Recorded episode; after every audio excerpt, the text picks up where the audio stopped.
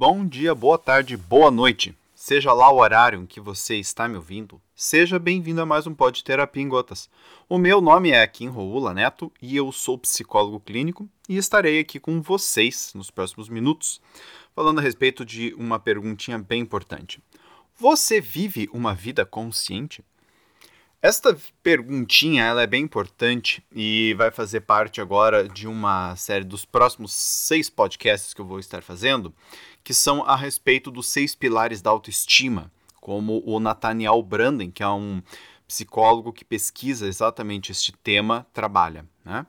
Então, a primeira, um dos pilares que ele coloca como fundamentais para o desenvolvimento da autoestima é a questão da vida consciente. E aí vem a pergunta: o que, que é a tal da consciência?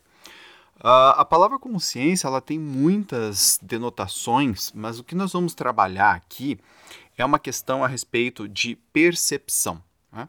Então, vida consciente ela tem a ver com você estar disposto a perceber-se, perceber seus pensamentos, perceber seus sentimentos, perceber é, aquilo que você faz e deixa de fazer, os motivos pelos quais você faz ou deixa de fazer alguma coisa na sua vida, né? É, e esta ideia de você estar aberto a perceber, é, ao invés de você pretender não perceber, é que é a ideia da vida consciente. Também tem a ver com uma questão de valores, ou seja, quais são os valores que você nutre e se você está atento, consciente de se os seus comportamentos estão ou não indo na direção desses valores. Né? Você nutre como valor, por exemplo, ter uma vida consciente? Ou para você, é, você simplesmente vai levando e vamos ver o que acontece? Né? Qual é tu, o teu posicionamento em relação a isso? Então, a ideia de vida consciente ela ocorre como um, um dos conceitos fundamentais dentro do, do trabalho do Nathaniel Branden, porque sem uma vida consciente, você não presta atenção em você. Você não presta atenção nos teus comportamentos, nas consequências deles, no que você sente, no que você precisa. E aí a questão é: se você não presta atenção em nada disso, como é que você vai criar uma autoestima? Ou seja, como você vai criar um senso né, de alto valor, de que aquilo que você é e faz importa, né, se você não tem esse contato? Então, a, a consciência ela é uma percepção e ela também é uma atitude, a atitude de desejar perceber e buscar esta percepção. Né? Então, com isto é que a gente consegue desenvolver bem esse trabalho. Já, questão, já quando a gente fala em negação, a negação ela tem dois vieses. O primeiro é de uma defesa psíquica. E nesse sentido, nós podemos entender a negação de duas maneiras. A primeira é uma defesa psíquica saudável, vamos dizer assim. Por quê? Porque, como o próprio nome já diz, defesa psíquica serve para defender o eu. Então, muitas vezes a negação, que seria, digamos assim, o contrário de consciência, quando a gente coloca as coisas lá, reprime algo, ou quando a gente coloca as coisas para debaixo do tapete, a negação, ela viria de forma saudável quando aquilo que acontece por exemplo, uma morte inesperada, um acidente, é muito difícil da pessoa absorver rapidamente. Então a pessoa tende a negar. Ela faz uma negação daquilo que está acontecendo. E nesse sentido, a negação ela pode ser saudável, justamente para dar um tempo para a psique é, é, se fortalecer, né? Para daí ela conseguir suportar aquele baque. Então, nesse sentido, a negação ela seria algo comum e normal, saudável até. Agora, quando a negação ela se torna uh, um, uma questão de um estilo de vida, vamos dizer assim, e a pessoa tende a negar tudo, ou seja, quando ela se habitua a negar aquilo que realmente está acontecendo com ela, nós temos aí uma negação patológica. Né? Ou seja, a pessoa faz algo e nega, e nega, e nega para não ver porque ela não quer entrar em contato com aquilo e obviamente que tem um pouco de uma necessidade de defesa, né? Ou seja, a pessoa tem um pouquinho daquilo que machuca ela, só que é, a, a defesa se torna exacerbada, ou seja, que nem você, por exemplo, falar pro teu filho, ó, oh, você vai num parquinho e talvez alguém possa te bater lá, né? Às vezes as crianças se batem, se mordem, então fica atento. E isso é diferente. Então a criança vai pro parquinho e fica atenta Né? Ou seja, se alguém morde ela ou bate nela, ela sai correndo. Agora, é diferente, por exemplo, a criança falar: Eu não vou pro parquinho, eu não gosto de parquinho, as crianças são feias e horríveis e, portanto, eu não quero sair da minha casa. Né? Isso já seria uma negação num nível mais patológico, onde a pessoa evita completamente o contato com aquilo que talvez venha causar dor a ela. Né?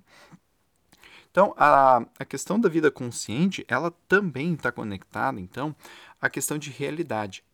Ou seja, você presta atenção em você de que maneira? Você presta atenção naquilo que você faz e nos resultados que você tem de que maneira? De uma maneira realista, ou seja, você olha para os fatos ou você olha para um, aquilo que tem na sua cabeça, aquilo que você acha que deveria ser. Como é que é essa tua relação? Porque muitas vezes as pessoas dizem que têm uma vida consciente, mas na verdade elas simplesmente estão é, afundadas dentro dos seus próprios pensamentos. Né? Então elas participam de coisas e dizem que viram algo ali, mas no fundo o que elas estão vendo é só uma projeção do que elas já trazem dentro delas. E esse é um cuidado bem importante que tem que ser tomado. Né? E geralmente, como é que a gente detecta é, a, a diferença entre um e outro? Fica muito claro assim.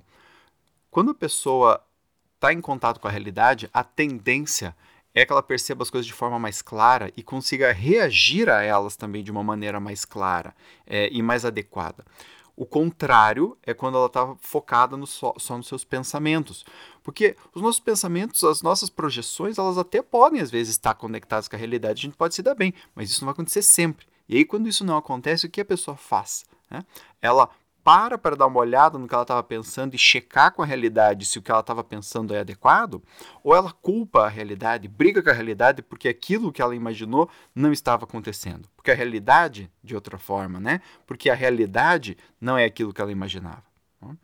É, afinal de contas, assim, a verdade, ela dói, né? A verdade, ela dói porque ela tira a gente desse lugar de um suposto saber que a gente tem, né? de uma suposta é, impenetrabilidade ou de uma, uma potência, uma força que a gente acha que tem e no fundo às vezes não tem. Quando a verdade vem, ela sacode a gente e tira a gente desse lugar. Ela uh, nos desafia, vamos dizer assim.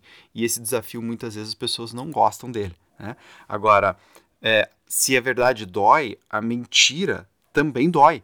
Porque o auto-engano ou uma vida inconsciente, que é essa vida de ficar nas penumbras do nosso, do nosso, da nossa inconsciência, né? Ela também cobra o seu preço. Ela também cobra o seu preço, porque você não vai ver coisas que estão na sua cara, você não vai sentir coisas que você está sentindo e, portanto, você não vai ter acesso a informações suas de que você precisa.